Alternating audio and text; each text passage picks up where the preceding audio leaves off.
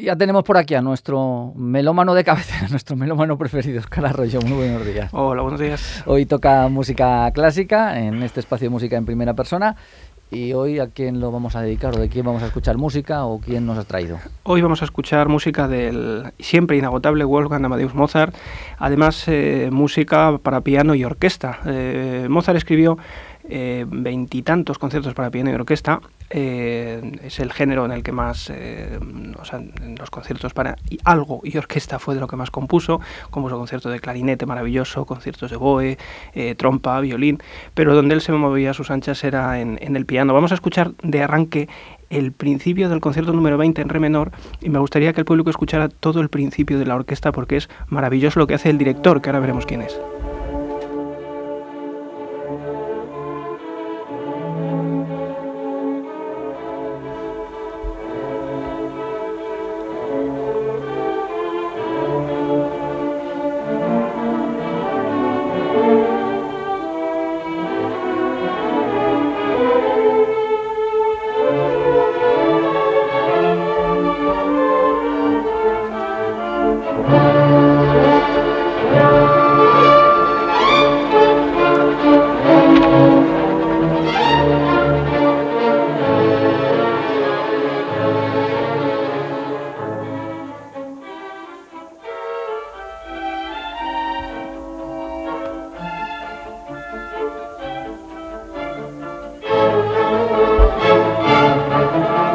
Director dirigiendo una gran música bastante conocida, es uno de los conciertos más, eh, más célebres de, Mozart, justamente célebre, es, es Giulini, Carlos María Giulini, eh, dirigiendo al pianista que todavía no ha entrado, que es Michelangeli, otro grande. Eh, una grabación del año 51 con la orquesta de la RAI de Roma y decía que ese, ese cuidado, esa sencillez, que es lo que define realmente la música de Mozart, el cuidado, la sencillez en los detalles.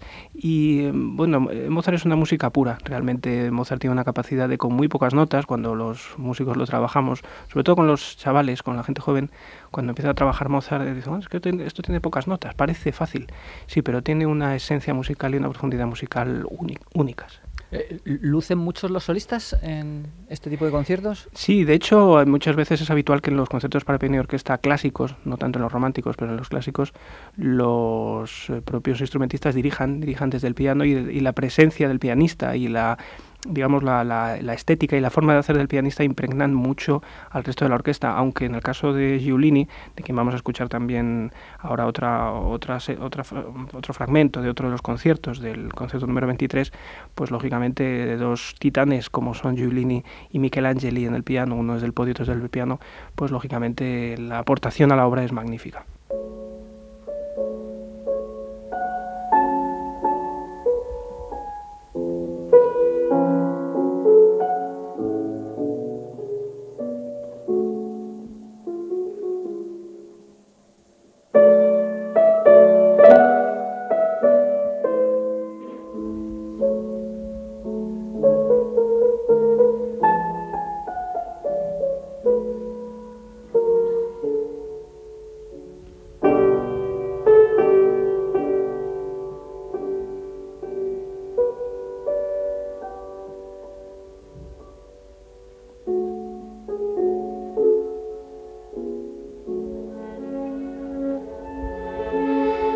El movimiento lento que decía del concierto número 23. Eh, impresionante cómo francea y cómo hace eh, música el señor Michelangeli y cómo entra la orquesta en este fa sostenido menor, este movimiento también muy conocido de los conciertos para piano de Mozart.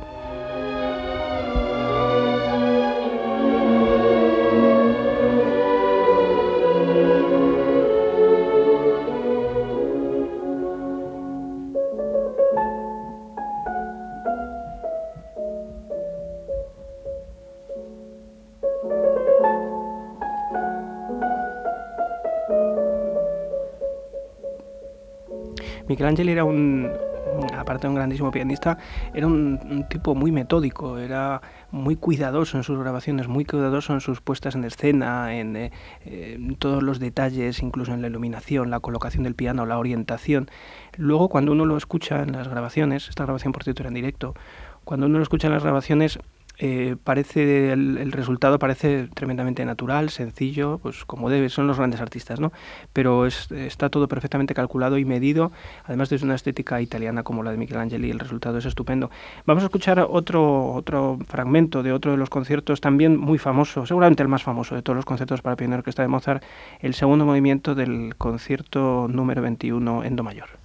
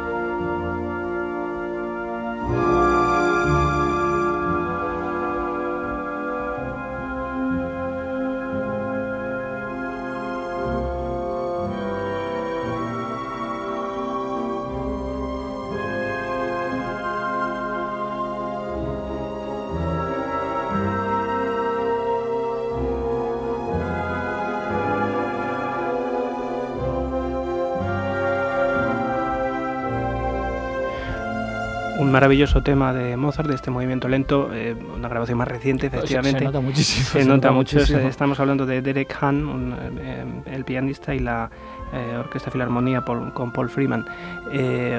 como digo, uno de los conciertos más famosos de Mozart. este movimiento se ha utilizado también para películas y demás, y realmente la imaginación de Mozart para concebir esta melodía es apabullante.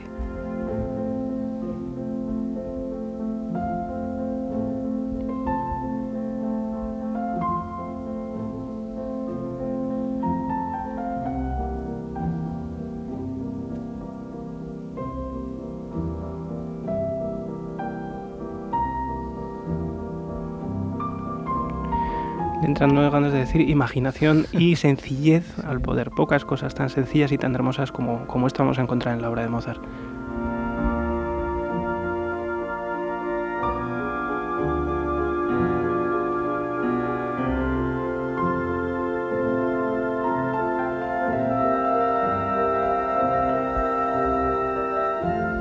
Que a la hora de componer todo esto, eh, el, compositor tendrá que tener mucho cuidado de que no se coman al piano, porque evidentemente la orquesta puede más que el piano, por mucho que, el piano quiera.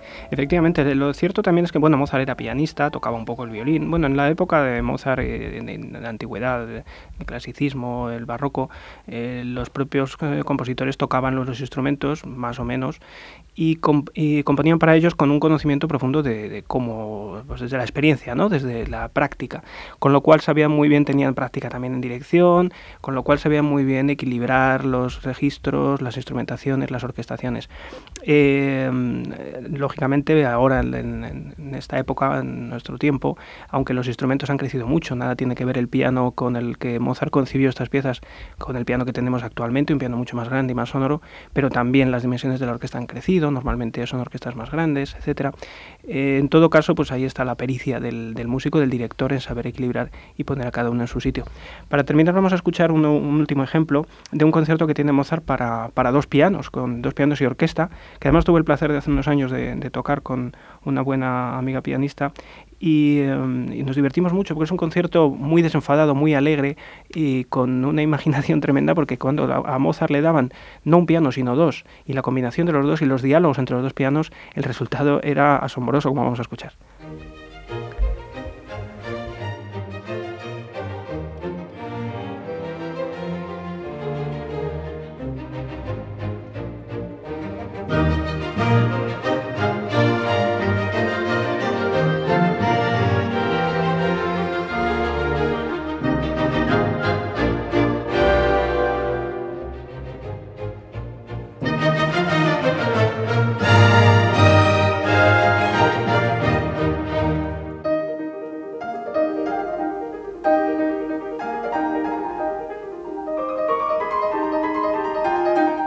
es un piano y responde el otro piano.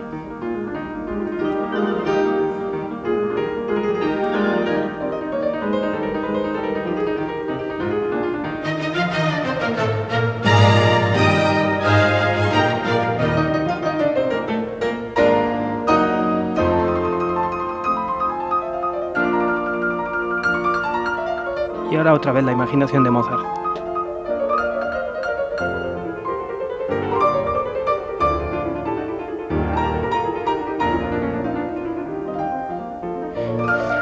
La verdad es que lo tocan estupendamente. Estamos escuchando a Murray Peraya, eh, Radulupu. Radulupu lo escuchamos hace unos días, precisamente, en esta misma emisora. Mm, y, la Orquesta de Cámara Inglesa, una orquesta que habitualmente graba muchos de estos conciertos. Dos grandes intérpretes, estos sí vivitos y coleando, que todavía siguen pululando por los escenarios del mundo y que les recomiendo fervoricidamente que si tienen ocasión de escucharlo, no se lo pierdan para escuchar Mozart o lo que sea, pero Mozart bien, siempre bien vale una misa, como se suele decir.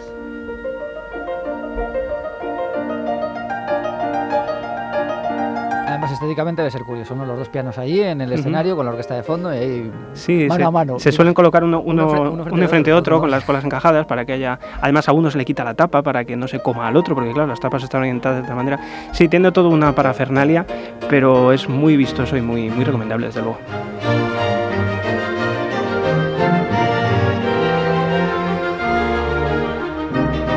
Parece con este duelo pianístico nos despedimos en la jornada de hoy en este espacio que, has dedicado a, a, Mozart y a esos conciertos para piano? Estupendo, muchas gracias. Oscar, muchas gracias. Hasta el mes que viene. Nos vemos, hasta luego.